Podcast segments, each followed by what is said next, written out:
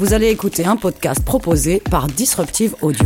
Et soutenu par la Fondation Suisse pour la radio et la culture, ainsi que par Suisse Perform. Mais avant, un petit mot sur le sponsoring qui nous permet de rémunérer nos créatrices et créateurs de contenu. En devenant sponsor, vous pourriez remplacer mon message par le vôtre. Cette année, chez Disruptive, 5 nouveaux podcasts débarqueront dans vos oreilles. Ne tardez pas, disruptive.audio slash sponsoring. Eh ouais, Du haut de nos 30 ans, et plus pour certains, mais bon, on dira pas qui, l'équipe de notre podcast possède sa vision du monde qui nous entoure. Comme chaque génération, toutes les choses que nous avons vécues et que nous vivons encore forment notre vision du quotidien, notre rapport à la créativité, à la politique, aux loisirs, à la culture et aux autres cultures. On avait envie de partager avec vous tout ce qui se passe dans nos têtes, tout ce qui résonne, et justement nous fait raisonner, rire, pleurer, débattre. Bienvenue donc à la table d'un groupe d'amis de passionnés qui partagent avec vous des choses qui, on l'espère, vous feront vibrer. Ça résonne, proposé par Nicolas Diméo, Émilie Blazer, Charlotte Dumarteret, Denis Tripalo, Daniel Vuata, Bastien Gavoil.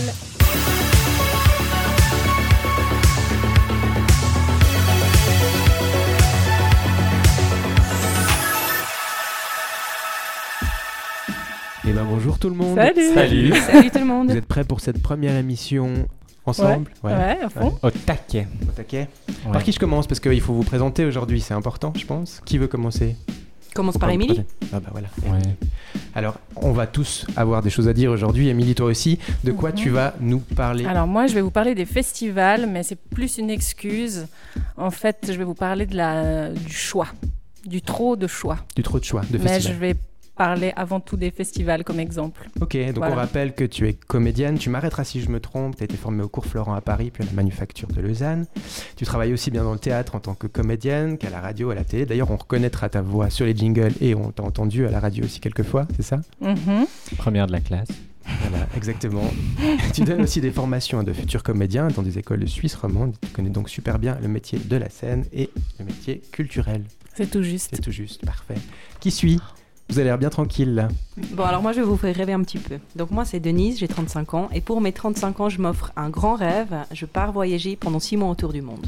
Voilà. Et c'est pour ça que tu es, ici, parce que du coup, je me suis dit, tiens, aussi, ça serait super que Ben, tu partages les choses avec nous. Pour cette émission, je vais vous parler un petit peu de la préparation au voyage, tout ce que ça implique. Et euh, un peu les derniers mois qui ont été assez stressants parce que ça, il y a beaucoup de choses à préparer. Ok. Donc moi, je te connais depuis à peu près 10 ans hein, maintenant, et puis je pensais ce matin, donc tu es une de mes amies les plus curieuses et les plus motivées qui soient. Merci pour Euh, les autres. non, mais je te connais aussi depuis longtemps. C'est parce que tu me de- connais pas encore. Exactement. Mais pour re- replacer plus ou moins le contexte, donc tu bosses euh, dans une agence digitale à Genève et justement tu pars ces six mois-là euh, voyager et tu vas probablement aussi euh, créer ton podcast, c'est ça? Exactement. Le but, c'était ça, c'est mettre en euh, mes impressions, ce que je vais voir sous forme audio et non image et écriture. Il y en aura, mais un peu moins. C'était un peu ça l'idée de, de ce voyage. Ok, super.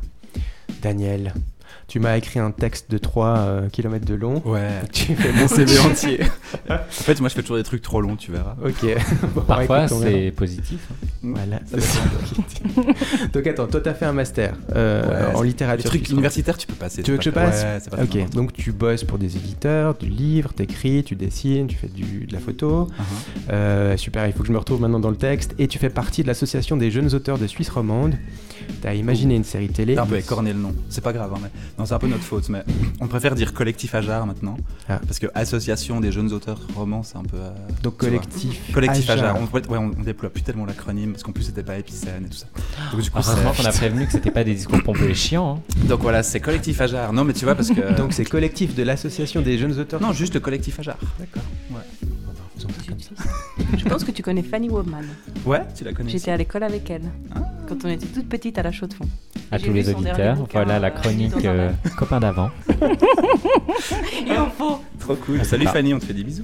Je la Fanny connais Lubizou. Elle aussi. nous écoutera. Vous connaissez tous Fanny? Ouais. Bah C'est oui, qui bah non. Tu Fanny connais aussi Fanny, toi Bien en plus sûr. Bah oui, t'as même fait des trucs J'ai lu son livre d'ailleurs. Incroyable. Donc tout le monde a lu son livre. je vous conseille. Non, Ouais. pas T'as tout pas le lu son monde. livre, J'ai Nicole pas lu son livre, mais tu pourras nous en parler si tu veux. Ça s'appelle que- Nu dans un verre d'eau et c'est paru chez Flammarion. Ok. Ouais. J'ai connu cette expérience, mais j'en ai pas fait un livre pour autant.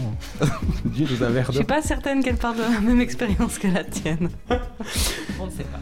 Alors attendez, je continue. je. Voilà, du coup, vous l'avez entendu, Bastien, hein, n'est-ce pas Un peu le fou du roi, donc il a choisi d'avoir que cette, ce nom-là. Je, je peux dire autre chose sur toi? T'as vraiment pas envie que je te présente sur d'autres? Non, je suis le Joker. Tu sais, moi je suis passe-partout. Ok. Et nous, on peut pas savoir ce que tu fais dans la vie, par exemple? Non, bah, tu- je suis mystérieux. Je... Ok, mais tu vas dévoiler des petites facettes de ta personnalité. Ouais, progressivement. mesure. Ok. mais je distille vraiment de manière euh, homéopathique. Hmm. Je suis très homéopathie.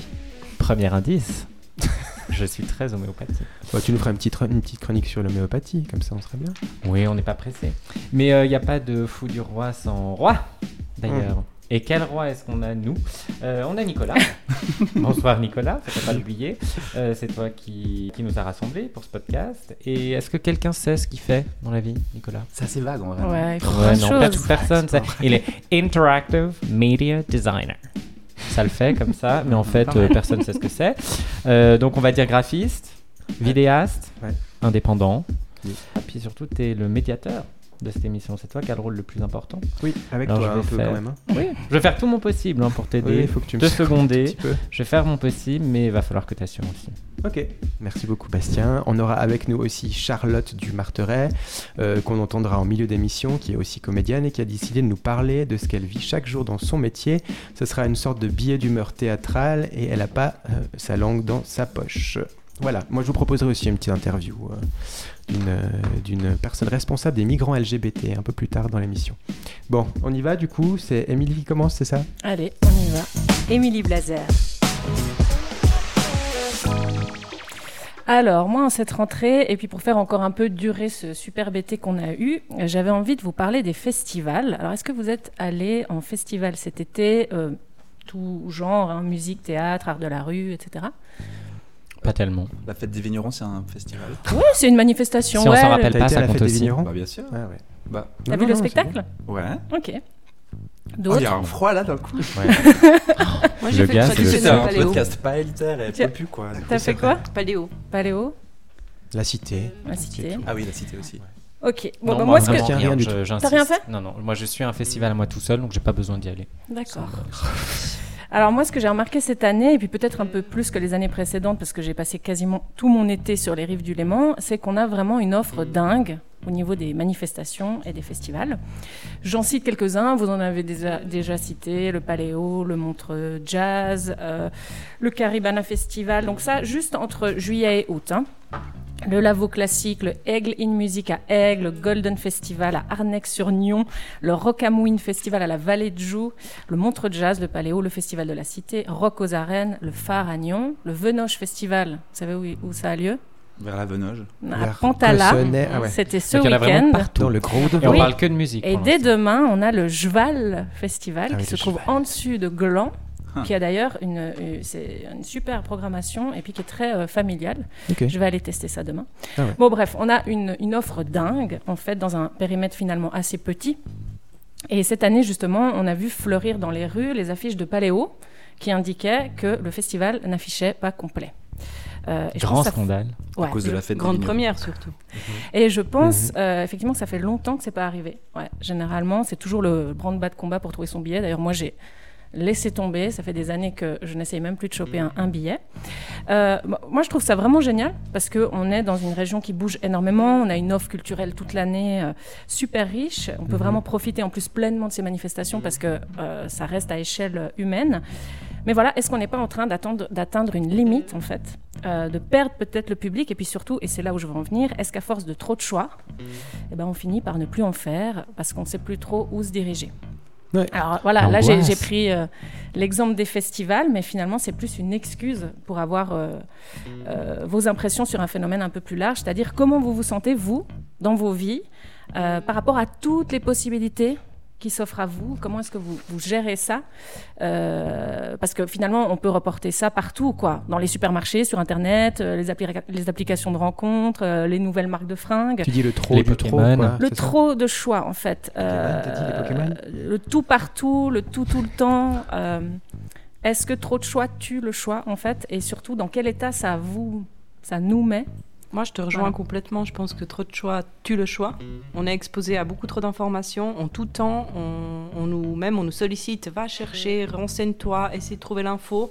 Et fondamentalement, ben, en fait, ça rejoint un peu ce que je vais parler ensuite pour la préparation du voyage. Je me suis retrouvée aussi devant une pléthore de possibilités et d'un coup, il faut prendre la décision. Mais tu es au même stade que lorsque tu n'avais pas le choix.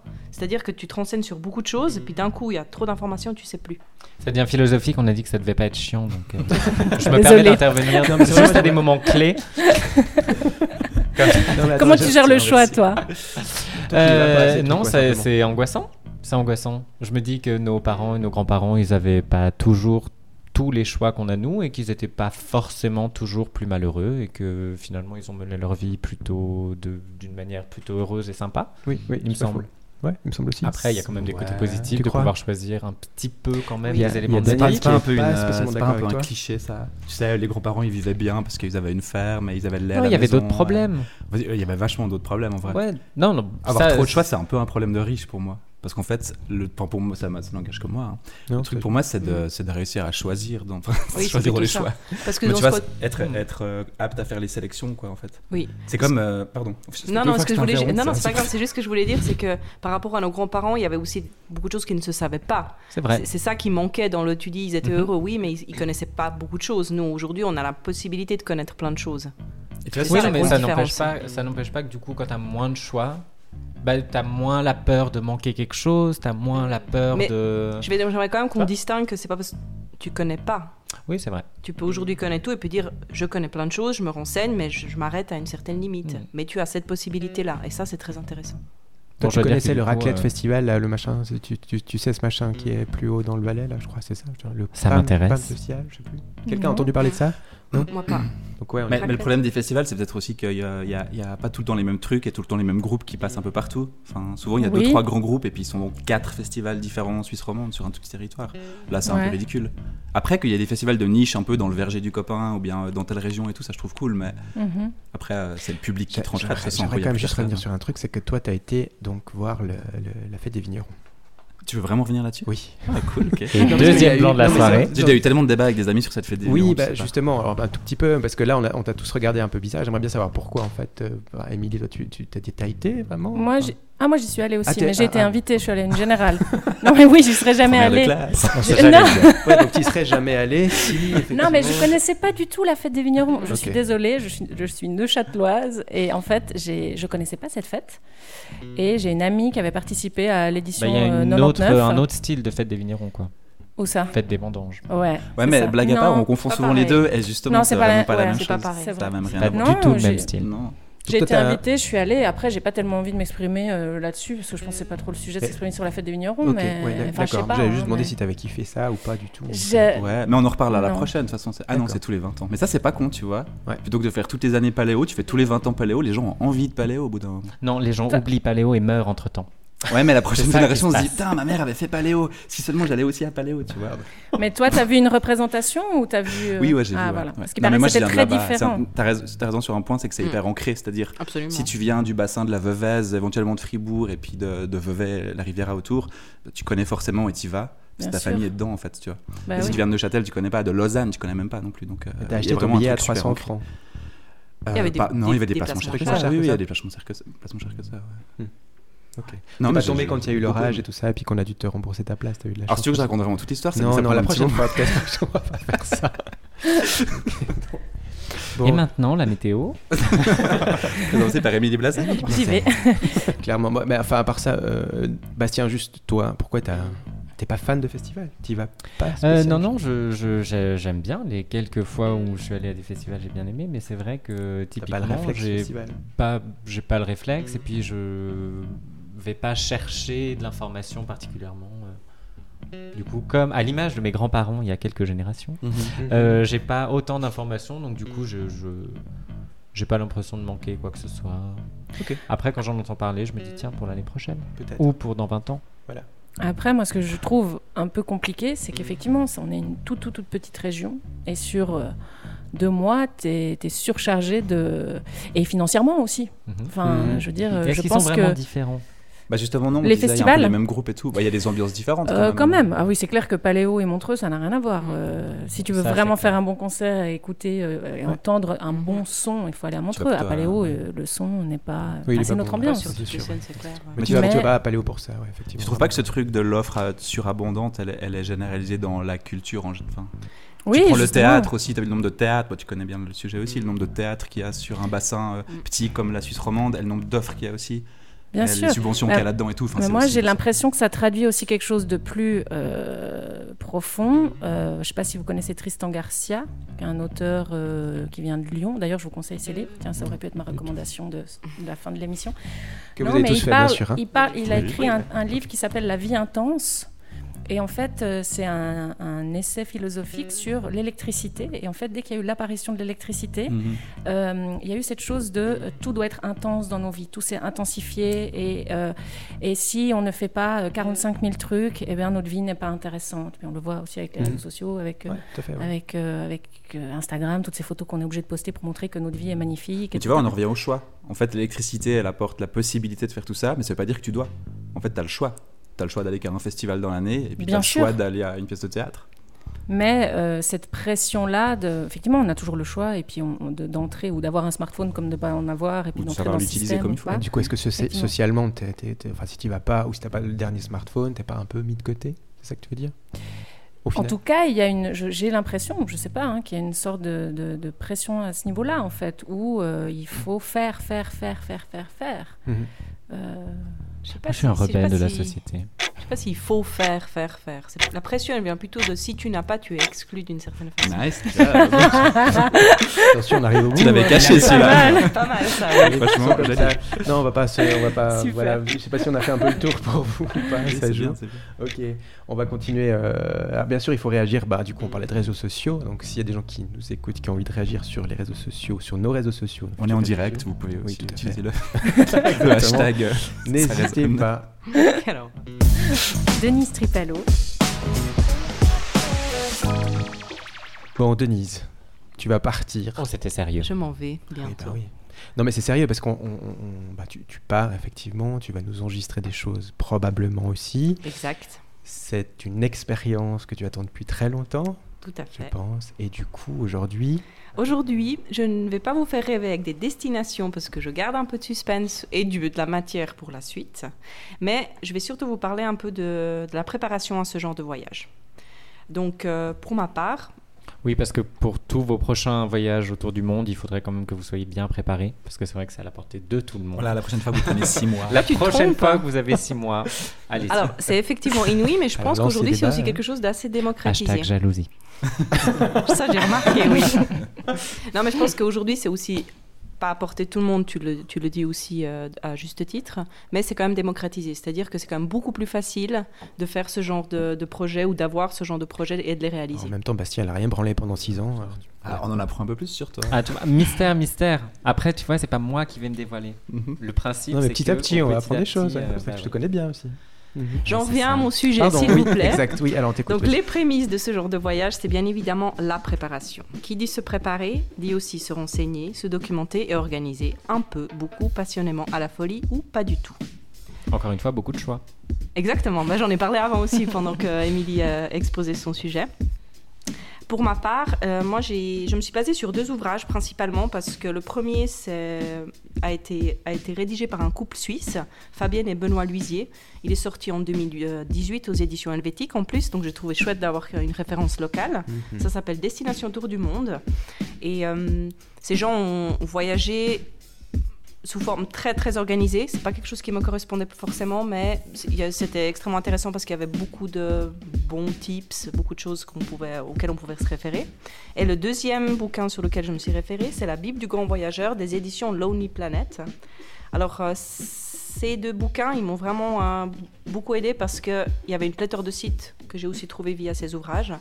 Euh, et pour ma part, j'ai principalement consulté les deux sites suivants. C'était Novo Monde, novo-monde.com. Il y avait pas mal de tips, de comparaison entre diverses pratiques et des possibilités. Non, mais je comprends. Bah oui, c'est parce qu'il faut s'en dépêtrer dans la jungle de l'internet. Oui, parce que tu. Dans la jungle de Dans la jungle. sites. Il y a une pléthore de sites incroyables. Tu peux vrai. tous les jours trouver un autre site qui te dit Viens chez moi consulter les meilleures choses. Il est sympa l'animateur. Continue, excuse-moi. Je recommande aussi l'excellent planificateur à contresens. Ça, c'est un super outil en ligne qui permet de créer un itinéraire, une carte interactive que l'on peut même intégrer sur son site. Mais surtout, c'est le site qui contient toutes les infos administratives, administratives, visa, vaccins, etc., budgétaires. Il nous permet de faire une estimation du budget par jour euh, selon le pays ou la ville que l'on souhaite visiter. T'as fait combien de vaccins, Denise, toi? Oula, moi j'en ai fait 8. 8 vaccins. 8 vaccins. D'ailleurs, elle a plus de bras droit. Donc tu vas pas en Bretagne. Je ne vais pas en Bretagne, non. plus loin que ça. C'est vrai que Quiberon, c'est beaucoup plus safe hein, comme destination. Effectivement, oui. Alors, ceci, il nous donne des indications aussi climatiques. Quelle est la saison de ma destination et à quelle, suivant, la, suivant la date à laquelle je planifie d'y aller? Ok. Donc, à partir de ça, moi, en plus ou moins bon élève, je commence par une liste tout doux, les choses à faire, à organiser, à penser euh, en, en vue du voyage. Sans, sans aucune euh, surprise, cette liste devient assez rapidement très fournie. Les idées fusent, on pense à plein de plein de choses. J'ai envie d'aller là, visiter ça, faire cette randonnée là. Cela va d'un pays que l'on souhaite visiter au détail du plus près. Je veux faire le petit marché de la Paz. Égal, enfin, il y a vraiment énormément d'informations qui nous viennent. Et tu t'y prends combien de temps avant la date du voyage pour euh, commencer la liste et C'est- tout ça je pense que c'est quelque chose de très euh, personnel. Moi, ça fait plusieurs années que j'y pense. Je- J'ai commencé à faire l'organisation détaillée, on va dire, en mars, donc six mois avant le, le départ du voyage. Mais suivant les personnes, ça sera beaucoup plus, d'autres, ça sera moins, ça dépend vraiment comment tu le sens, etc. Je suis Je pas pense que certaine Daniel, des sera une heure avant. Ça veut dire Je quoi pense que ça tu risques, tu risques de passer à côté de trois aujourd'hui. trucs pas très sympas quand même. Ah merde, j'ai oublié mon sac. Les circonstances. Dans cette liste, il y a aussi pas mal de, de choses au niveau administratif, de quoi j'ai besoin. Et en, bon Suisse, on pense facilement à des assurances, santé, mes papiers. On s'interroge rapidement aussi sur quelles affaires je dois prendre, est-ce que je vais, euh, qu'est-ce que je vais faire de tout ce que je reste ici, etc., etc. Bref, assez rapidement, une petite couche de stress s'installe aussi de tout ça et on se rend vite compte que oui, il va falloir préparer un peu. Moi, je, je stresserais énormément si je devais partir déjà seul. C'est pas si gentil plus ou moins. de nous permettre de stresser quand on le veut. Oui, non, mais c'est- ouais, non, je veux pas te faire stresser spécifiquement. As-tu stressé et est-ce que tu ne stresses plus? Euh, stressé, oui, c'est plus un peu des, des petits pics de panique. Parce que tu te rends compte que le temps qui te reste sur ici raccourci Mhm. et d'un coup ça, ça s'accélère euh, assez rapidement. Alors tu te calmes aussi, euh, tu te calmes et tu dis bon c'est pas grave, j'ai quand même fait des choses. Euh, je pense que ce qui m'a fait beaucoup euh, douter ou comme tu dis stresser, c'est Ouais. plutôt effectivement toute l'organisation. Parce que tu as tellement d'infos, tout le monde te dit il faut faire ci, il faut faire ça, il faut regarder là, il faut organiser ça, il faut penser à ça. Puis d'un coup tu as une to-do list qui n'en finit pas, que tu... Ouais. Là, t'es t'es à J moins combien déjà? Là je suis à trois semaines du départ. Ah ouais. Un peu moins de trois semaines du départ. Et il faut quand même préciser que tu continues de travailler pendant toute cette préparation. Oui. hein. C'est Et pas ça, que c'est tu as peut-être- déjà pris c'est du fou. temps Exact, pour. ouais. Je veux dire pour ce podcast, continuer à travailler pour ce podcast. Évidemment. Par exemple. Euh, quoi d'autre? Est-ce que toi, tu as le temps d'avoir une vie euh, ah bah non, moi je fais que ça depuis le début. donc. Non, c'est juste, j'ai une activité à 100% et effectivement, ça prend pas mal de, de temps à côté. Mais euh, c'est un choix aussi. Il y en a d'autres qui sont partis autour de cette table ou pas? Loin, longtemps? Je suis parti au camping de Palavas-les-Flots Ah une oui. fois. Non, je, te- je te vois bien. C'était Avec les claquettes. Avec ouais. Des chaussettes dedans, évidemment. Horreur. Ça, on le répète, hein, même si ça revient, même si ça commence à devenir la mode, il faut pas faire ce genre de choses. Moi, je fais ça à la maison quand il y a personne qui me regarde. Voilà, c'est bien ce que je dis. dans mes chaussures. Il ne Non, faut mais- pas lui ressembler. Les enfants, si vous nous écoutez, il ne faut pas mettre de chaussettes avec les claquettes. Émilie, jamais partie, toi? Non. Non. le plus un mois en Australie, donc. euh, Ah, C'est déjà pas mal quand même. C'est quand même pas pas mal. mal. Franchement. Ouais. Daniel, pas non plus Euh, des petits voyages aussi euh, par-ci par-là. Je suis jamais sorti d'Europe parce que je prends pas l'avion. Un autre sujet de podcast. Ah oui. Mais Mhm. euh, je- on prévoit un voyage en famille par contre de 6 mois aussi, mais l'année prochaine. Ok. Sans Donc, avion. euh, euh, avec peut-être un petit avion à la fin. mais hashtag déni. là là. voilà. Ouais, exactement. Si je partais, je pense maintenant, mes parents seraient, mais alors complètement euh, paniqués.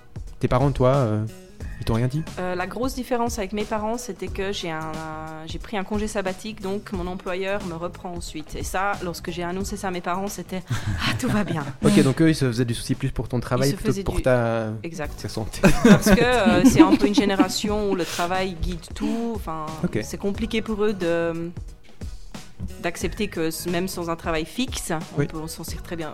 On peut très bien s'en sortir. Je pense que c'était surtout ça le gros caillou qui était sur leur cœur. Ok, d'accord. Puis ça dépend des parents. Moi, mes parents, Aussi, ils ont le projet de partir autour du monde euh, quand ils auront terminé leurs affaires euh, là où ils sont. Et mon frère est parti il y a 7 ans, euh, pas sur un coup de tête, mais avec un sac à dos, en Nouvelle-Zélande, tout seul, avec euh, quelques affaires dans un sac et juste euh, rien d'autre en fait. Et ça fait 7 ans qu'il est dans cette partie du Il n'est jamais revenu, quoi. Non, entre l'Australie et la Nouvelle-Zélande, il a trouvé une femme, il, est très heureux maintenant, mais non, il est parti comme ça et mes parents l'ont relativement encouragé à ce moment-là. Ok. Mm. C'était un bon moment pour lui de partir, il était jeune, il avait plus envie de rester par là, donc euh, Ça dépend aussi du contexte. je Oui, pense. oui, tout à fait. ouais, je Puis pense. En conclusion, je peux dire que, ben, comme je disais avant, à moins de trois semaines du départ, la recommandation, c'est que c'est votre voyage. Ce qu'il faut organiser, ben, même malgré toutes les choses qu'il faut organiser et penser, euh, c'est clairement mieux, effectivement, mais c'est aussi une période qui va se vivre. Je pense que c'est ça qui est intéressant à savoir. On n'a pas forcément besoin ni de savoir euh, tout ce qu'on va faire en amont, ni toutes les destinations qu'on va faire. On n'a pas besoin de les connaître par cœur. Donc c'est un peu ça. Je pense que le voyage, c'est aussi euh, les bonnes et les moins bonnes surprises, surprises qui nous attendent. Au final, euh, Mhm. finalement, c'est peut-être tant mieux comme ça parce que c'est peut-être ça le voyage. Et du coup, on fait un petit jeu maintenant alors. C'est des sons en lien avec la préparation au voyage. oui. préparation au voyage. Voilà. On doit deviner quelle est la préparation. Ou qu'est-ce que c'est, ou qu'est-ce que ça vous évoque, ou autre, etc. etc. Un, deux ou trois? Euh, va sur deux. Sur deux.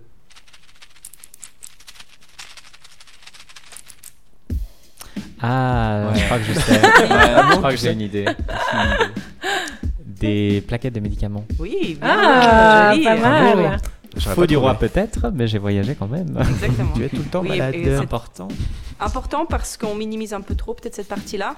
Ça ne veut pas dire qu'il faut être, euh, avoir peur ou préparer trop de choses, mais je pense qu'il faut quand même penser au vaccin qui effectivement dans une organisation prennent un peu de temps.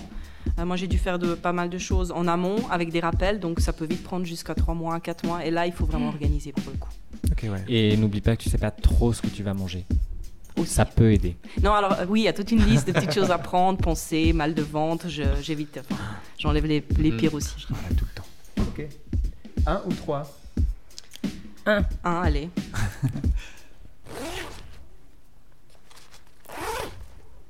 Émilie, elle a eu l'idée, je pense. C'est le sac de couchage? Presque. C'est plus long, hein, c'est plus. La tente. Tu fais bien le Tu te sac de les cheveux couchage. chaque fois dedans. La tente ou le sac de couchage Juste la valise. Ou, Ou la tout valise, simplement ouais. le, le backpack, exactement. Ok, Ouais. Backpack. super. J'avais l'impression que c'était plus léger. Tu pars sac à dos Oui. Tu pars pas avec une valise à roulettes Non, du tout, pas- non. Je ne voyais pas très adapté par, par rapport au trek ou autre. C'est ça que Et dans les. Hilton du monde entier, ils acceptent les backpackers. Oui. C'est pas forcément le genre de lieu où j'aimerais euh, loger, mais Bon, allez, troisième et dernier son. je pense que c'est le plus important. Tu te tapes la joue avec ton doigt. Je sais- Ah, c'est le Euh, micro, Attends. le stylo. Ah, le stylo. Euh, non, c'est autre chose. Remets le son. Tu claques des dents, t'as peur. Exactement, il est Oh, mais Balèze, euh, bravo. Donc c'est bel et bien mal. le claquement de mes On dents. me sous-estime. Incroyable. Parce que malgré la préparisa- préparation et tout, ce genre de projet, ça fiche aussi la trouille. C'est clair. Mais on se rassure, c'est totalement légitime. Euh, on réfléchit, on se calme, les pensées saines et objectifs se mettent en place et tout va bien se passer. Mais oui, merci beaucoup Merci Denise. pour ta Merci à vous. sagesse. Tout va bien se passer. Allez, on passe à Charlotte. Charlotte Dumarteret. Alors Charlotte, elle n'est pas avec nous parce qu'elle est euh, en Normandie.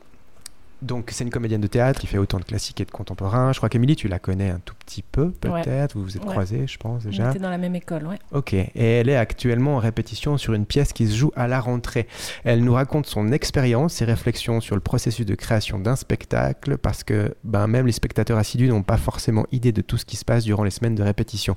Ça, tu, je pense que tu l'as aussi vécu. C'est vrai qu'on n'a pas spécifiquement d'idée de, de- enfin, comment vous répétez. Les gens ne comprennent pas du tout, n'arrivent pas à imaginer euh, déjà qu'on puisse faire ce métier et qu'on travaille 8 heures par jour. Ce texte qu'il a fallu apprendre. Ouais, Voilà. Quand est-ce que vous avez Donc oui, c'est bien d'être payé pour être Mais en même temps, euh, c'est la même chose que j'ai envie de dire euh, que quelqu'un qui, que ma mère qui travaille dans un bureau. J'arriverai jamais non plus à comprendre précisément ce qu'elle fait. Enfin, donc euh, Ouais. voilà. clairement Donc elle a fait un petit reportage de 4 minutes qu'on va vous passer maintenant, et puis elle parle aussi d'autres choses. On pourrait réagir ensuite sur euh, son enregistrement. Écoutez. Bonjour à tous, ici Charlotte, oui, je suis comédienne et là je suis actuellement en répétition en Normandie. Alors, mini rappel pour celles et ceux qui ne situeraient pas, la Normandie c'est l'extrême nord de la France, c'est à peu près le seul endroit qui se réjouit du réchauffement climatique parce que ses habitants pourraient bénéficier d'un mois d'août à 21 degrés et non pas à 13 comme c'est leur habitude. Voilà, donc là j'ai mis de côté mes moufles et mon bonnet, j'ai lâché ma bouteille de cidre pour vous raconter ce que c'est que le début d'un travail théâtral. Alors par quoi est-ce qu'on commence en fait quand on monte une pièce? Quand on part d'un texte, comme c'est le cas là, euh, la première chose qu'on fait, c'est ce qu'on appelle du travail à la table. Alors, vous saurez que si jamais vous entendez des comédiens dire on fait de la table aujourd'hui, ça ne veut pas dire qu'ils vont bouffer ou alors qu'ils vont monter un meuble Ikea, mais juste qu'ils vont se mettre à la table et non pas dans l'espace scénique. Euh, nous, là, ce qu'on vient de faire, c'est qu'on a clarifié tout ce qui n'était pas limpide dans le texte, par exemple le vocabulaire, et moi j'ai eu envie de vous donner en cadeau les merveilleux mots désuets, voire un peu oubliés, qu'il nous a fallu euh, préciser. Donc, euh, juste pour info, la pièce que je répète, c'est une pièce classique de Carlo Goldoni, un auteur vénitien du XVIIIe siècle. Donc, on a découvert le mot ourdir, qui est un verbe qui a pris le sens de tramer, une intrigue par exemple. On a eu le mirliflore, qui est un jeune élégant prétentieux, et on a eu un greluchon, qui est l'amant de cœur d'une femme entretenue par un autre homme. Voilà. Franchement, personnellement, je suis une amoureuse des mots. Et je sais pas vous, mais moi je suis toujours subjuguée par le nombre de mots qui existent dans la langue française et le peu qu'on utilise de manière courante. Mais je comprends pas pourquoi est-ce qu'on rechigne à utiliser un tel vocabulaire. Imaginez-vous, en fin de soirée, t'es peut-être qu'un mirliflore, mais j'ourdis tout de même le plan de faire de toi mon greluchon. C'est pas génial et, je vous donne aussi en cadeau ma phrase fétiche. Hélas, je meurs pour vous. Oh, c'est pas magique ça. Alors attendez, que les choses soient claires. Hein. Loin de moi l'idée d'un retour en arrière, à l'époque où courtiser signifiait réduire les sexes à des rôles ultra définis et stéréotypés, loin, très très très loin de moi, Catherine Deneuve et ses diatribes mélancoliques débiles de bourgeoises blanches privilégiées sur la galanterie perdue, loin, loin, loin, très loin de moi, l'idée de la déclaration d'amour de l'homme conquérant aux glaives dressées à la femme muette réceptacle à pénis. Mais franchement, qu'est-ce qu'un hélas, je meurs pour vous par rapport à j'ai envie de te pécho, meuf. Alors franchement, ça se discute, mais moi j'avoue que je me découvre assez fan de la poussière à ce niveau. Oui, donc euh, où est-ce que j'en étais? Oui, la table. Alors, euh, la table, c'est le moment des premières lectures et c'est aussi le moment où on précise le sous-texte. Et ça, c'est capital. Le sous-texte, c'est presque plus important que le texte lui-même parce que c'est ça qui va définir ce que les comédiens jouent. En fait, c'est exactement comme dans la vie. hein. Il y a les mots qu'on dit et les mots qu'on pense et ça, c'est pas en accord souvent.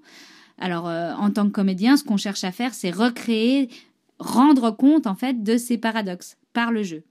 Alors, texte sous texte, dans la vie, tout le monde comprend très bien. hein. Texte, tu veux boire encore un mojito Sous-texte, tu veux mon corps en feu et en folie contre le tien? Ou en politique Texte, la Confédération estime que l'introduction d'un congé paternité doit rester du ressort des employeurs ou des partenaires sociaux. Sous-texte, Ouais, mais on est bien comme on est, puis on a encore vraiment besoin de l'asservissement des femmes pour faire tourner l'économie. Alors on va refiler cette responsabilité à tout un chacun, puis laisser les entreprises choisir. Ouais, ça me semble assez clair, malheureusement. hein. Oui, donc le travail à la table, pour y revenir, pour moi c'est toujours un moment impressionnant parce que c'est aussi la première rencontre de toute l'équipe. C'est un peu un premier rendez-vous, quoi. Autant dire l'angoisse. On se jauge, on s'apprivoise. Moi, j'en fais toujours beaucoup trop. Enfin, on fait connaissance, quoi. Et puis, il y a un truc de super bizarre, c'est que comme comédien, le texte, on le sait, on a dû l'apprendre avant de venir en répétition. Mais à la table, on est en lecture, on a le texte sous les yeux, donc on doit en fait prétendre que c'est pas du tout le cas. Genre, retour forcé à la case prompteur, et c'est exactement ça qui donne des choses comme le rire, c'est bon pour la santé. Enfin bref. Personnellement, au théâtre comme dans la vie, face à l'angoisse, je prétends toujours que tout va bien quand la panique gronde dans chacune de mes veines. Et puis je me dis toujours que si on voit que je suis archi stressée, bah ils croiront peut-être que c'est une proposition pour le rôle. Voilà, de retour. Merci Charlotte. Euh, Alors moi je voulais poser une petite question sur sa, sur son texte ici, au littéraire qui est à la table avec nous ici, n'est-ce pas? Je regarde vers toi. T'es plutôt quoi, toi? Plutôt euh, Thé ou café? Ah, plutôt Ouais, poussière voilà, elle ou euh, de de poussière ou l'angoisse. plutôt pécho, plutôt. Plutôt euh, pécho. je- hélas, je meurs d'amour pour toi. exactement. Euh, c'est compliqué. Je crois que je suis rien en vrai. Enfin, je vais te dire ni l'un ni l'autre. Pécho pas, rien. Non, mais euh, les, les deux, euh, les deux ont leur. euh, Il s'autocensure en fait. Non, là, je suis très sérieux. non, dans le cadre de, de, je sais pas, par exemple, un, un livre que je devrais écrire ou un texte que je devrais écrire, les deux se- sont valables selon le registre que j'ai choisi, en fait. Je sais pas. Ok, ouais. Non, ouais, peut-être pour dire différemment, pour moi, l'écriture contemporaine avec euh, des, des phrases de, de- de- de nos jours et du jargon et du slang et tout ce qu'on veut, je trouve ça tout aussi intéressant que, que du. Une langue, sa vie, ça évolue. Ouais, ouais, non, ouais, je suis assez d'accord. Après, euh, non, mais il y a du débat aussi parce que je comprends ce qu'elle veut dire quand elle dit que, hum, Mhm. que réentendre du français un peu plus, euh, un peu moins dilué dans d'autres langues, un peu plus pur et tout, ça fait, euh, ça fait quelque chose. Je suis d'accord. Ouais, Et c'est beau en fait. Puis c'est beau de le rejouer, c'est beau de l'avoir sur scène aussi, c'est beau que tout ça existe. Après, moi je suis, je, je suis pas du tout pour, euh, je sais pas, quand je lis euh, les, les- les courriers des lecteurs de 24 heures et puis Mhm. qu'un sur deux, c'est un, un vieux monsieur d'Éclépance qui se- qui s'insurge contre le fait que la, la langue française est bafouée par les, les sales et les choses qui sont affichées comme ça dans les magasins. Moi, ça me fait rigoler parce qu'en fait, on s'en fout. Euh, c'est pas, c'est pas là que la langue française meurt. Combien de sales il voit avec les penses Et je pense qu'il coup. sale. déjà. Ah, c'est ça. c'est- ouais, ils Ça, les sale. Ouais, filles, là, vous préférez qu'on vous parle en mettant les formes ou? Je pense que ça, ça dépend beaucoup du contexte, du moment. Il y a plein de paramètres qui rentrent en jeu. Les deux, c'est super. Oui. Les deux, Donc, il ça faut peut savoir, être euh, hyper euh, passer de agréable. Ouais. Le personnage, la situation. euh, je suis pas choquée ni par l'un ni par l'autre. Si c'est au bon moment, il n'y a pas de Donc je peux tenter ma chance ce soir Tu peux toujours essayer. Je peux toujours. Part dans trois semaines. droit, mon cœur. Oui, t'as Justement, on a quelques jours. de temps. Parfait. Des petits commentaires sur ce texte, tout ça va pour vous? On passe à la suite? Ouais. Alors Oui, la on est tous angoissés comme elle l'a bien si bien décrit. Oui, bah oui. Allez. Daniel Vuata. Alors Daniel, c'est ton tour maintenant. De quoi tu vas nous parler Eh ce ben, soir Moi, j'ai choisi ce soir. ouais, Indication Ce de temps, soir. Très beau. Moi, j'ai choisi euh, la facilité, comme toujours. Je vais vous parler euh, de la chose la plus proche de moi en ce moment, celle que je pratique quasiment tous les jours, la chose la plus fréquente dans mes journées. Oui, oui. Non, ce n'est pas la masturbation. Pour être franc, j'ai même hésité à parler de ce dont je vais vous parler parce que moi je trouve ça un peu bateau. Vous, vous allez me dire, hein, le mec qui vend hyper bien son sujet. Et puis euh, me sont revenus en tête les remarques de celles et ceux qui, à qui je raconte ça, ce quotidien, ce que je fais. J'ai revu euh, leur bouche plissée, pleine d'incompréhension et, et souvent quand même la petite étincelle dans leurs yeux. Quoi? De l'écriture? Collective Voilà, l'écriture collective. Je vais vous parler de ça aujourd- aujourd'hui. Euh, parce que oui, d'après moi, il n'y a pas de raison, franchement. La musique, euh, le cinéma, le théâtre, la danse, la plupart des disciplines artistiques autour de nous sont pratiquées de manière collective. Et personne ne pose de questions. Alors pourquoi pas l'écriture littéraire? Au nom de quelles règles? Au nom de quelles barrières? Ah oui, je suis con. Ah oui, j'oubliais, pardon. Euh, une auteure ou un auteur, bah, ça trime en solo sur son grand roman, euh, hashtag writing my novel sur Insta. Ça reçoit l'inspiration d'en haut, tu sais, comme une douche, mais qui ne mouille que soi-même. Ça, ça œuvre dans la plus grande solitude. J'écris, donc je bosse seul. Ah, et comme on est en pays un peu protestant quand même, eh ben, tout ça doit se passer dans la plus grande souffrance. Donc moi, j'écris des textes, Ah. mais je ne souffre pas. C'était un cri de souffrance. ça, ça. Petite souffrance. Donc pourquoi est-ce que j'écris des textes à plusieurs? Euh, Parce que j'arrive pas tout seul, même pas. J'ai déjà fait un petit peu, Mhm. j'aime bien aussi. hein. Mais parce que je trouve l'écriture à plusieurs plus stimulante. Et quand je dis à plusieurs, je dis pas que j'écris euh, un petit bout d'un texte, genre le début, et puis ensuite quelqu'un continue. C'est pas non plus du collage, c'est pas euh, du cadavre exquis, vous savez ce jeu où on plie une feuille et puis on continue sans voir ce que l'autre a fait avant. C'est pas un exercice de style, c'est même pas une rigolade, même si c'est souvent très drôle à faire. Non, j'écris réellement des livres et des textes imprimés, lus ou performés, mais en collectif. Alors parfois on est deux, parfois on est trois. On parle toujours d'écriture donc. C'est ça, il faut, il faut raccrocher un petit peu. Parfois on est 17 et parfois on est même 23. Là on parle vraiment d'écriture parce que je pense que sinon, c'est 23 compliqué. Tu peux pas écrire à 23. Et parfois il y a mon nom euh, sur le livre, parfois il y a aucun nom, il y a juste celui d'un groupe. Et à chaque fois, il y a ce petit tour de force, c'est de ça que je voulais parler avec vous aujourd'hui, c'est euh, ce truc de ne plus être capable de, de dire dans ce texte-là, qui est une matière lisse, un texte, on peut plus, une fois qu'il est imprimé, on sait plus, euh, voilà, les lettres, les lettres se valent toutes, on sait pas forcément qui a écrit quoi, et on peut plus dire qui a écrit quel passage. Euh, ou alors, même si je le sais, je vous le dirai pas.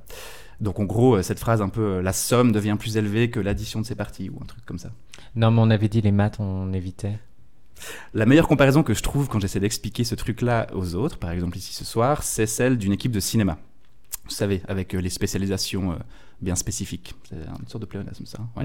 Les gens qui s'occupent de scénariser, euh, de storyboarder, de, de tourner, les responsables des décors, des dialogues, de la lumière, ben, nous, on fait ça euh, en littérature. Et puis sinon, euh, ça me pose... Il y a un spécialiste des descriptions, un, pé- un spécialiste des paysages, un spécialiste euh, des personnages schizophrènes. euh. Ça pourrait être à peu près ça, exactement. Ok. Pour le dire autrement, il y a des gens qui aiment mieux réfléchir à l'histoire qu'on va écrire et pas forcément l'écrire, mais c'est un rôle tout aussi important. Et il y a des gens qui préfèrent euh, retoucher les virgules et les points-virgules parce que ça les passionne. Ça, c'est moi, petit Hmm. Et du coup, j'ai trois questions pour ce soir. Euh, J'en aurai plein d'autres, mais il faut un petit peu restreindre. Euh, pourquoi est-ce que la littérature collective existe si peu? Pourquoi est-ce que les gens qui la pratiquent sont, à ma connaissance, plutôt jeunes? Euh, Et pourquoi est-ce que c'est encore perçu, au mieux comme une sorte de performance, ou au pire comme un truc ludique sans réelle valeur littéraire? Alors, sur la perception qu'a le public de la littérature collective, hashtag grammaire. J'imagine que c'est une question de temps et d'habitude. On se méfie des trucs marginaux jusqu'à ce qu'ils deviennent mainstream, et puis ensuite, bah, on n'arrive plus à se souvenir de comment on faisait avant ça. Mais peut-être que certaines réponses, et c'est là où je voulais en venir, euh, se trouvent précisément dans ce qui nous rassemble ici autour de cette table. Bon, il paraît qu'on représente une génération un peu spécifique, un peu ambivalente. Vous savez, on est des individus euh, hyper narcissiques. On Mm. se met en scène sans arrêt, hein, profil Facebook. Mais pourtant, on est hyper connectés les uns aux autres. On a un sens fort du partage et de la collaboration, euh, de la communauté, profil Facebook. Donc les collectifs littéraires, je crois que ça a toujours existé. Mais dans 99% des cas, c'était des types, ouais, des dudes principalement, qui créaient des groupes pour euh, mieux mettre en valeur leurs propres travaux perso. Ou mieux, euh, ils pondaient un manifeste commun avec euh, toutes les peines du monde parce qu'ils n'arrivaient pas à se mettre d'accord sur la place du point-virgule. Écrire véritablement ensemble, pour moi, ça demande deux choses, qui sont peut-être des, des choses qu'on partage un peu ici autour de cette table. Savoir mettre son ego de côté, de temps en temps. Et puis là, bah, du coup, on exclut d'office un gros pourcentage de la population qui se dit euh, artiste. Le vieux monsieur des Clépenses. Et puis euh, l'autre chose qui n'est pas, euh, qui est pas négligeable et qui rejoint un petit peu l'électricité d'Émilie avant, c'est pour faire l'écriture collective, il faut vivre sur Terre après 2010.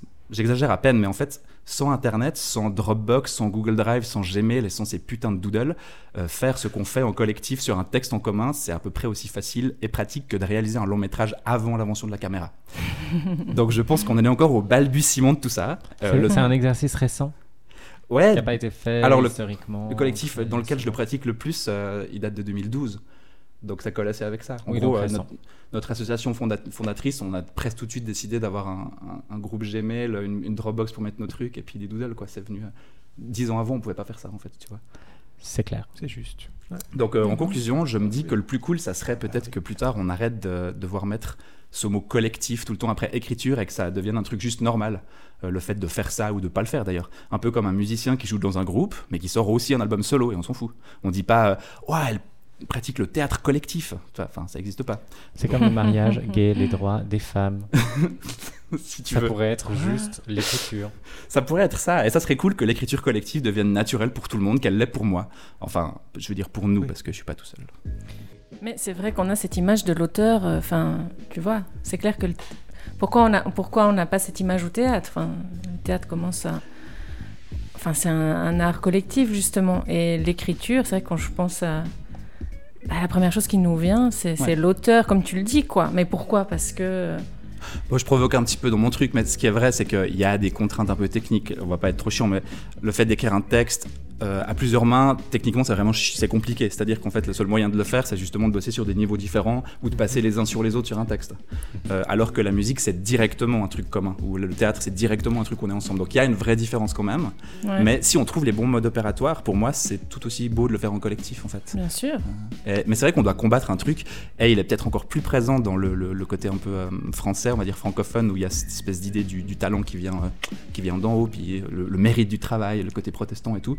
Euh, bah, du coup, l'écriture, ça représente à fond ça, enfin, l'image de l'écrivain, de l'écrivaine à sa table, et qui a, qui a souffert pour son roman, c'est un truc tellement ancré Mhm. que si t'as pas souffert pour ton roman, bah, tu l'as pas bien écrit, tu vois. Et comment vous arrivez à lisser l'histoire?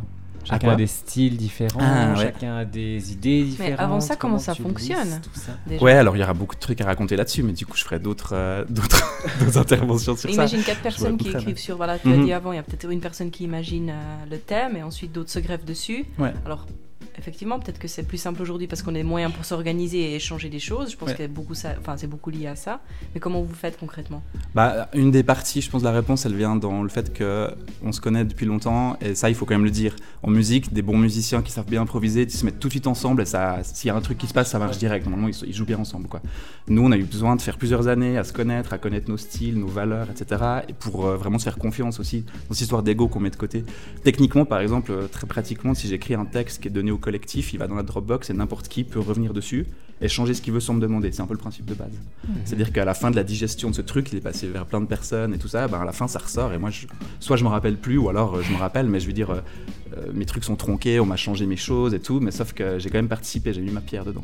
Est-ce que ça veut dire que tu bosses nécessairement avec des gens toujours, enfin toujours, toujours les mêmes personnes? Est-ce que les gens peuvent se rajouter des, nou- des nouvelles personnes dans ce processus-là ou pas du coup? Ouais, on arrive à intégrer des nouvelles personnes. Le collectif dont on parlait au début, Ajar, euh, a commencé à 12 et maintenant on est 23, donc il grandit. Et ça se passe euh, la plupart du temps très bien. Euh, après, c'est vrai qu'on on crée aussi un petit peu des cercles de gens avec qui on bosse le mieux. Mhm. Moi, je sais avec qui je bosse le mieux aussi. C'est des affinités comme dans n'importe quoi, comme au théâtre ou comme n'importe où. Et c'est des gens vers qui je reviens plus naturellement quand je dois écrire. euh. Là, j'ai j'ai récemment fait des expériences d'écriture à deux ou à trois. Et euh, alors à 23, c'est hyper exaltant.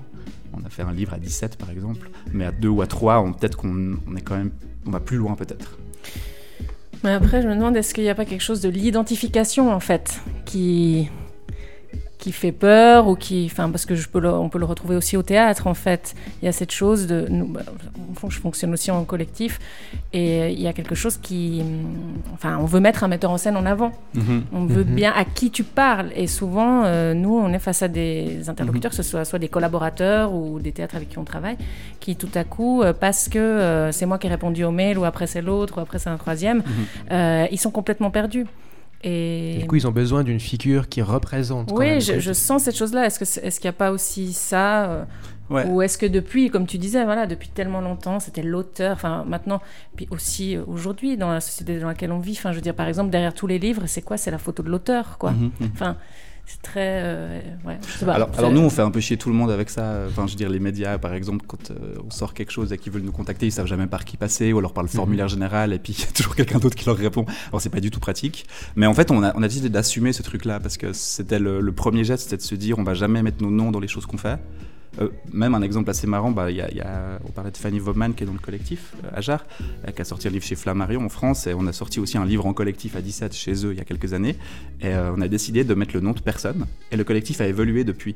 C'est-à-dire que techniquement, des gens qui sont entrés dans le collectif maintenant sont autant auteurs de ce livre-là qu'ils n'ont pas écrit que ceux qui n'y sont plus, par exemple. Et, et ça, on trouve génial en fait. Enfin, nous, ça nous fait, ça nous fait, ça nous fait super plaisir de se dire que si le collectif existe encore dans 10 ans et Mhm. qu'il est totalement renouvelé, que j'y suis plus, que les autres y sont plus, et qu'il y a d'autres jeunes à la place, et ben, ils seront quand même auteurs de ce livre-là, ils recevront les droits, etc. Et, je sais pas, il y a un truc un peu. euh, je sais pas, ça rejoint des trucs qu'on se disait. C'est cool, on, parta- on, on parlait tout à l'heure du partage, que tout le monde a accès à beaucoup d'informations, qu'on partage tout, qu'on a un esprit euh, beaucoup plus ouvert, beaucoup plus de choix, etc. C'est c'est un choix énorme de Mhm. pouvoir participer à quelque chose sans forcément en reprendre toute la propriété et puis le laisser pour plus tard et puis pour les autres gens qui vont arriver après nous. C'est génial comme concept. Après, tu as quand même dit quelque chose, c'est que les personnes se connaissaient. Je pense que c'est Mhm. une composante assez importante. Je Parce pense que, que oui, sinon, tu peux vite tomber dans. Je vois bien un travail de groupe à l'école, c'est peut-être le, le, le bas d'exemple, mais c'est un peu ça. Et tu as toujours un qui bosse pour tous les autres. Et Mhm. ça, c'est quand même pas terrible. Il y a quelqu'un qui va mentionner ce podcast quand même? Pour euh, travailler ensemble alors que les gens se connaissent pas nécessairement? Oui, mais là, on est identifié. C'est On un super exercice. J'ai cru que t'allais dire pour une un qui bosse plus que les autres. Moi aussi, mais non, non, je pense plus là. Moi, j'ai- Et moi, on met, on met pas mon Moi, j'ai encore juste une question pour toi. oui. Euh, un, finir un bouquin tout seul, c'est déjà un travail énorme. Mhm. Lorsque tout le monde touche à tout et se reprend, relit, remodèle, Mhm. Ça finit jamais.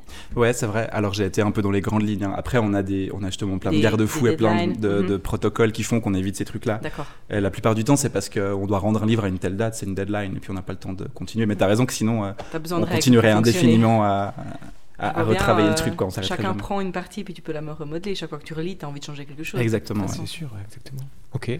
Merci Daniel. De rien. Nicolas Diméo. Alors c'est mon tour et je vais vous raconter pourquoi j'ai fait euh, cette interview. En fait, j'étais l'autre soir chez moi dans le jardin tranquillement, en train de boire un petit spritz avec des amis. Et puis il y a une fille qui On n'a parlait. pas reçu l'invitation. Non, bah non, tu viens assez souvent. Attends. et, euh, et du coup, cette amie me parle d'une de ses colocataires qui, en fait, gère euh, des- une association qui s'occupe des migrants LGBT. Alors, du coup, je me suis dit, c'est super intéressant, je savais pas que ça existait. Enfin, oui, je pensais effectivement qu'il y avait bien des migrants LGBT qui devaient fuir leur mais elle, elle gère aussi des gens qui sont réfugiés et puis qui, du coup, se cachent en tant que, en tant que etc. Donc, j'ai réussi à l'avoir au téléphone. J'espère que le son sera pas trop mauvais et je passe son interview maintenant. Alors bonjour Anne Harvey, tu es coordinatrice en charge de l'administration générale de l'accueil, du suivi individuel et du travail avec les professionnels de l'association Asile LGBT à Genève et tu as monté un sujet de recherche en 2016 euh, sur les besoins des migrants LGBT et sur les associations d'accueil. Euh, comment est-ce que ça a débuté ce projet? Comme ça a commencé, j'étais bénévole euh, dans une asso euh, qui accueillait des, centre de jour pour les personnes migrantes. Mhm. Euh, assez surprise du fait qu'il n'y ait aucune, enfin très peu de personnes LGBTIQ+, qui fréquentaient ces assos pour les personnes migrantes, plus particulièrement réfugiées. Du coup, j'ai j'ai proposé cette euh, recherche-action pour étudier les besoins euh, des, des personnes euh, réfugiées LGBT et, euh, et les besoins des institutions en charge de l'accueil des réfugiés. Alors tu lis dans tes recherches, hein, tu distingues globalement deux types de réfugiés LGBT. Donc il y a les premiers, j'imagine peut-être les cas les plus complexes, ceux qui sont isolés, euh, qui se cachent et qui fuient leur pays, peut-être pour des raisons de guerre ou de politique. Et puis le second sont les militants, alors qui arrivent ici parce qu'ils sont en danger dans leur pays et parce qu'ils mettent en avant leur orientation sexuelle. C'est des de toute façon, même les personnes qui étaient militantes dans les pays qu'elles ont quittés. Euh, généralement, euh, les situations d'accueil ici euh, auxquelles elles sont confrontées font qu'elles retournent au placard, comme on dit. À cause de quoi selon toi? Parce que ça les mettrait dans des situations d'insécurité ou que en fait elles n'ont pas l'énergie de gérer euh, tout en même temps entre la demande d'asile, l'incertitude face à ce qui va se passer et euh, les actes d'homophobie ou de transphobie euh, auxquels elles pourraient être confrontées, c'est trop quoi. Et comment est-ce que ça se passe pour une personne qui arrive en Suisse après avoir quitté son pays, par exemple pour bah, des raisons d'homosexualité ou de, de, de transsexualité? C'est très compliqué pour elles de, de pouvoir vivre qui elles sont, alors même qu'elles ont quitté leur pays pour ça et qu'elles sont venues demander la protection pour ça. Ça veut dire que, admettons, une personne trans, par exemple, qui va arriver euh, en Suisse pour faire une demande d'asile, vraisemblablement, elle n'aura pas pu changer ses papiers d'identité, donc sur son identité officielle, sera toujours écrit monsieur, je sais pas quoi. Mhm. Bah, cette personne, elle va arriver ici et puis on va lui dire monsieur, parce que c'est des informations officielles. Donc concrètement, comment vous, vous faites pour les aider, ces personnes?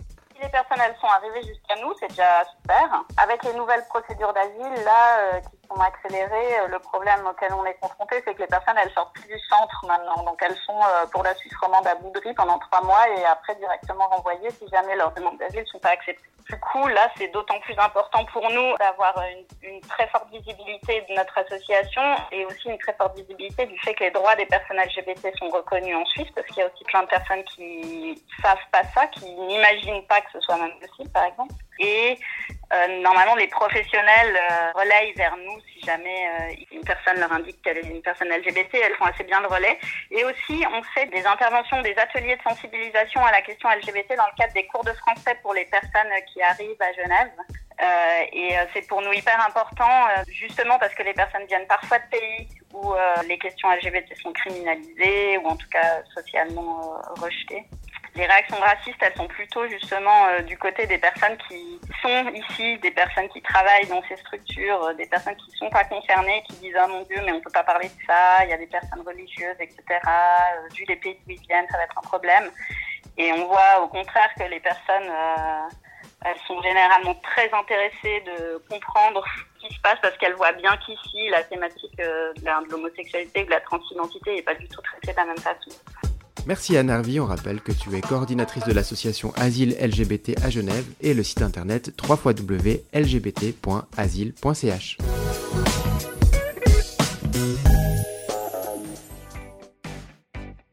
Voilà, donc euh, j'ai trouvé important de- d'en parler parce que c'est vrai que c'est bah, un métier qu'on connaît pas spécifiquement, qui m'a l'air important vraiment. Et puis euh, Anne était très sympa, elle voulait pas se mettre en avant d'abord, elle a, dit mais ce serait plus intéressant d'interviewer quelqu'un qui est du coup réfugié. Et puis bah, je me suis dit non, j'ai réussi finalement à la convaincre de, la faire parler. On a parlé à peu près 15 minutes, donc là c'est- condensé. Mais, euh, mais ça pose le problème de tout ce qui est effectivement, effectivement en ce moment, ben, un problème de réfugiés, de migration, etc. etc. Est-ce qu'on veut vraiment se lancer sur le sujet? Je pense que peut-être oui quand même un tout petit peu. Mais toi qui vas voyager, Denise, du coup, euh, est-ce que tu as réfléchi comment? Est-ce que les gens allaient t'accepter dans leur pays? Est-ce que ça a été une réflexion pour toi ou pas du tout? Bien sûr, on se pose la question parce qu'on arrive en euh, touriste. C'est quand même écrit sur ton front, hein, que tu sois euh, tranquille ou pas. Et on se demande bah, comment est-ce que les personnes vont t'accueillir ou pas. Moi, je voyage depuis longtemps. J'ai toujours un peu la même tactique, c'est-à-dire qu'au début, tu, es, tu restes low profile, tu observes, c'est toi qui arrives, donc c'est à toi de t'adapter aussi un petit peu à ce qui t'entoure. Euh, ça c'est pas tout à fait la même chose que ce que cette personne fait pour les Non, gens. Effectivement, ouais. Donc c'est un regard totalement différent. Moi, je suis dans une approche aussi loisir, ce qui n'est pas Mhm. le cas de ces gens qui revendiquent autre chose et qui cherchent juste un- des conditions de vie. Je voulais juste quand même dire sur le sujet que je trouvais extrêmement louable de faire ce genre de, de Ouais, choses. Ça m'a touché et euh, bravo. Mm. Je pense que c'est hyper important parce qu'on se rend vraiment pas compte Mhm. à quel point ça peut impacter des vies, euh, de Non, les et puis on accueillir peut correctement. Pas rester insensible à ça. C'est des problématiques qui sont qui existent encore dans des pays européens occidentalisés, soi-disant civilisés. Il y a une recrudescence ces derniers mois et ces dernières années des actes homophobes, transphobes, etc. Dans des pays qui, soi-disant, ont accepté, sont relativement, euh, accordent relativement un nombre relatif de, de libertés, etc. Même si on sait qu'en Suisse, il y a encore du boulot. Euh, imaginez ce que ces personnes ont vécu dans leur pays. En plus de juste euh, le fuir et devoir euh, faire le grand voyage de fuir un pays en guerre ou fuir des pressions politiques, etc. C'est un parcours du, du combattant. C'est un. Effectivement, ouais. Même, je pense, à LGBT ou pas LGBT. Le bateau, la Open Arms. bah, D'après vous, c'est quoi qui fait que. Enfin, je veux dire, il y a. Tous les pays se renvoient la balle. Il y a, il y a quand même un. Enfin, nous, enfin, je pense qu'on est des gens relativement ouverts à, accepter ces personnes-là. Pourquoi est-ce que, du coup, les gouvernements, selon vous, disent non, ne débarquez pas chez nous? C'est quoi le problème? Vous vous- Quelqu'un a eu une réflexion là-dessus? Il y a beaucoup de raisons. Il peut y en avoir beaucoup. Il y a des raisons électoralistes. Alors là, je me pose en expert de la question, alors que pas du tout. attention. Il est où Non, non, le mais fou c'est vrai, les, les- les gouvernements veulent- On l'a perdu. les gouvernements veulent être élus, il y a des crises financières euh, à tour de bras, on, est, on, est dans- on vit toujours dans la peur que l'économie euh, Mhm. euh, que l'économie marche plus, que qu'on on a une peur bleue de la récession, etc. Les gouvernements ne veulent pas prendre le, le risque d'accueillir encore plus de gens d'autres pays, alors que euh, à l'intérieur même de leurs frontières, euh, ils sont souvent vus comme incapables de donner du boulot à tout le monde. Quand tu penses que- qu'il s'agit de 19 personnes, tu pensais. Enfin, par Ouais, oui. c'était 19 Ouais, ouais. personnes, je crois. C'est quand même Oui. dingue, non? La symbolique, elle est, elle est incroyable ici. Mm. Et, tu- et tu peux rapporter ça à l'échelle du continent. Euh, à l'époque où je travaillais au théâtre Saint-Gervais, qui est un théâtre assez engagé, qui fait euh, des, des- des spectacles assez militants, et aussi des expositions, euh, des choses notamment liées aussi avec euh, les personnes issues de la migration. Ouais. Euh, Il y avait une, une expo qui m'a marqué, qui était d'un Québécois qui était allé voyager au, au Congo.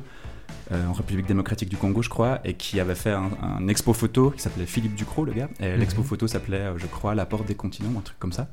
Et en fait, lui, euh, bon, dans son expo, il montrait des gens qui voulaient venir euh, ici, évidemment, en Europe, et il disait c'est juste le tout début. On est en train de hurler pour quelques milliers, dizaines de milliers de personnes qui veulent entrer sur le territoire européen, Mhm. mais ça va faire que d'augmenter. Donc là, en fait, on est en train de. enfin, les gouvernements européens sont en train. Je suis pas spécialement politisé ou quoi que ce soit, mais enfin, Ouais. t'as pas besoin d'être euh, trop pour te constater qu'on est juste en train juste de. humain. de- ouais, c'est ça, tu sais, de- d'essayer de résoudre des problèmes à la con, quoi, avec 9, personnes qui veulent venir sur le sol italien. Ouais, ouais. Et non, enfin, on se rend juste pas compte de ce qui va arriver en fait, je crois. Ouais. Lui, lui, sa théorie, c'était qu'on allait au devant d'un conflit énorme, enfin, quelque chose de. Si on trouvait pas des solutions euh, concrètes, un peu plus efficaces que genre euh, les accords de Dublin, où tu renvoies toujours les, les gens dans le pays d'où Ouais. ils sont arrivés, qui est un truc complètement con. Ouais, Et à ben, euh, je pense qu'on va droit dans le mur, quoi. Ok. Merci pour ce partage. d'optimisme. Oui, non, mais je Ouais, finit bien, falloir- ouais, effectivement. Il y a peut-être quelqu'un qui a envie de dire un petit mot un peu plus positif sur la fin, non? Ah bah du coup, ce qu'elle fait, ce qu'elle ce qu'elle fait cette. C'est super, cette ouais, femme, merci c'est- beaucoup, C'est ouais. incroyable à part ça. Et puis on souhaite à ces gens-là qu'ils soient accueillis en Suisse. Oui. Donc Et aient ça, ça affaire tient à des gens tout un chacun, je accueillants. C'est euh, peut-être un message, c'est vraiment euh, accepter les autres, euh, s'ouvrir et euh, et a que derrière de- le mot migrant, il y a des personnes. Absolument. Oui, puis ça pourrait être nous, prochainement. Enfin, je veux dire, peut-être dans un. C'est quand même des gens qui sont qui acceptent de risquer leur vie hein, parce qu'ils ne voient plus aucun avenir chez eux. Et ça, c'est quand même assez bluffant. Je pense qu'aucun d'entre nous sur cette table a ce genre de problématique. Non, c'est sûr. La prochaine fois, je pense au prochain podcast, on, on partira, on finira sur un truc, une note un peu plus joyeuse que celle-ci, parce que là, du coup, je vais devoir conclure vu qu'on arrive au bout. Euh, Je voulais dire merci, merci à tout le monde. Je pense qu'on a eu beaucoup de plaisir. En tout cas, moi, j'en ai eu beaucoup de faire cette première émission avec vous. Enfin, ce numéro zéro. Dieu on va merci, c'est fini. Voilà, pouvoir L'angoisse est passée, on va pouvoir aller boire l'apéro. Exactement. bon, alors ça résonne. J'espère que plein de choses pour vous, enfin, vous ont fait vibrer autant que pour nous. Et puis on se dit à au prochain épisode. Merci beaucoup. Bientôt, Ciao. ciao. ciao. Merci, bonne soirée.